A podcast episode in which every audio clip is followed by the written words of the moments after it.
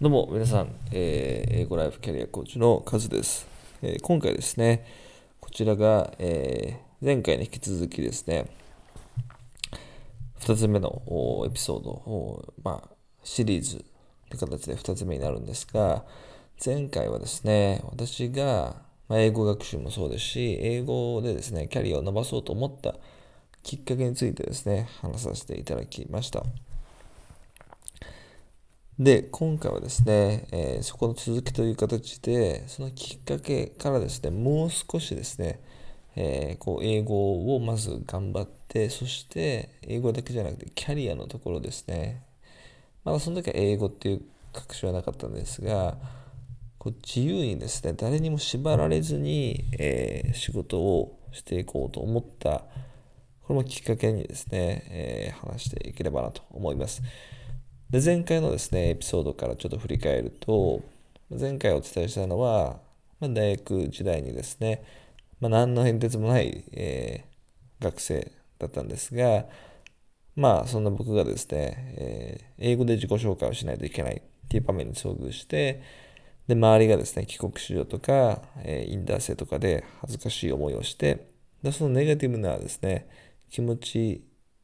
がきっかけでですね英語頑張ろうとか、まあ、英語ちょっとやろうかなっていうのですね、思いになったって話をさせていただきました。で、今回ですね、そそこの続きになるんですが、で、じゃあ恥ずかしい思いをして、これ英語を頑張らないといけないっていうふうにですね、思っていた時期にですね、まず今回ちょっと話したのは2つですね、その気持ちがですね、未来に向かって英語もそうですし、キャリアのところをもっと良くしたいと思ったですね、2つのことがありました。1つ目はですね、これは英語に関してなんですが、 TOEICですね、その時、えー受けた、入学試験の時に受けたんですが、たまたまその試験では、このクラスですかね、英語のクラスを免除されるっていうレベルのところは超えてはいたんです。そんなに高くはないんですが、そのレベルは超えてました。で、ただですね、問題だったのは、で、免除はいいんですが、次のですね、年、2年生になった時に、次の点数、700後半ぐらいだったと思うんですが、その点数を取らないと免除されない。英語のクラスを取らないといけないっていう形でした。で、まずちょっと言っていかないといけないのは、英語のクラスはあんまり取りたくなかったので、というのも、まあもちろんその人によっては全然役に立ったと思うんですが、自分が客観的に見て、自分のためにあんまりならないと思ったからですね、実践的な英語というよりかアカデミックな英語だったので、もっと実践的な英語を身につけたい。自分にとっては、どちらかというとその授業の時間を使っているのであれば、英語学習とか、後ほどお伝えするキャリアのところにですね、使いたいなと思ってました。で、その、今取らなくてもいいっていう状況と、ただ頑張らないと、次の年に取らないといけないっていうのがあって、それがですね、えーまあ、ちょっと英語や本当にやらないといけない。なんかやりたいなっていうよりかやらないといけないなっていうふうに思った、えー一つのポイントですね。これま自己紹介で恥を書いて、直後ぐらいにそれ知った情報ですね。同じクラスの帰国子女か誰かの人に聞いて知った情報ですね。で、うわ、それでやらないといけないんだっていうふうに思って、まず、 TOEICのところですね。ただ、ここでですね、え思ったのはやっぱり TOEICだけで終わらせたくない。実力の英語もつけたいっていうのはあったので、実力の英語をつけて、しっかりその点数を超えてやろうっていうですね、思いが湧くようになりました。で、そのと同時にですね、キャリアの方でもですね、この達成したいっていう思いが、えー強くなったっていうですね、出来事があったんですが、それは、メールですね、メールとか、え本とかをですね、読んで、まあいろいろですね、こう調べていくうちに、オンラインで仕事ができるってことに気づいたんですよね。で、かつ自分が好きな仕事、ワクワクするような仕事をして、えー、働いてる人ですね、自由に働いてる人を見て、こう衝撃を受けたというか、その時は全然知らなかった、そういう世界を知らなかったので、なんかそのせ、なんかすごい世界を見てしまったみたいな気分でした。で、それまでのイメージですね、このオンラインでの仕事というかビジネスっていうのはなんかこう、なんていうんですかね、こう汚いものではないですけど、うん、なんか怪しい世界なんじゃないかなっていうふうに思ってたんですね。ただ、実際にですね、そのオンラインで仕事をして働いてる人に会ったりだとか、実際にですね、その人がやってるものをですね、えー、間近で見たりしてるうちに、必ずしも怪しくない っていうふうに思い始めてきて、で、よくよく見ると本当にすごく楽しんでて、むしろ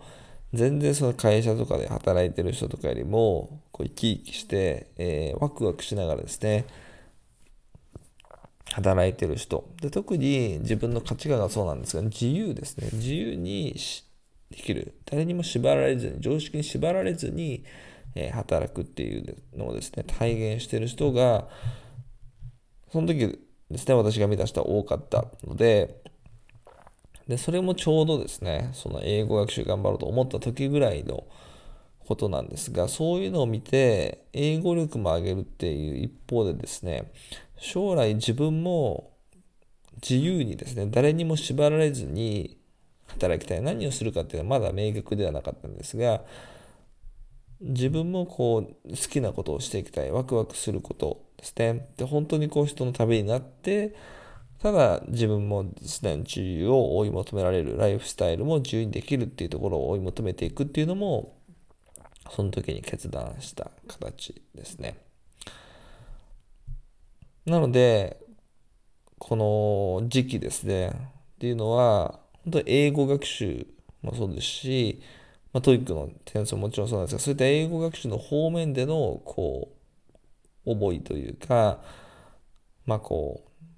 う、いわゆるアドベンチャーの最初の部分ですね。アドベンチャーにこれから出かけていくぞ、やっていくぞっていう最初の段階。と同時に、英語キャリアの方でも、まあ、英語キャリアじゃないとキャリアですね。キャリアの方でもこれから自分がしっかりと力をつけて成長してスキルもつけて何としてでもその自由にですね誰も縛られずに自分が好きなスタイルでかつワクワクしながら仕事をしたいどうせ仕事が人生のですね3分の1とかになるのであればまあ半分ぐらいかもしれないですねっていうのであれば本当に楽しみたいっていうですね思いを持つようになりました。はい。って形ですね。あの、今日はそこの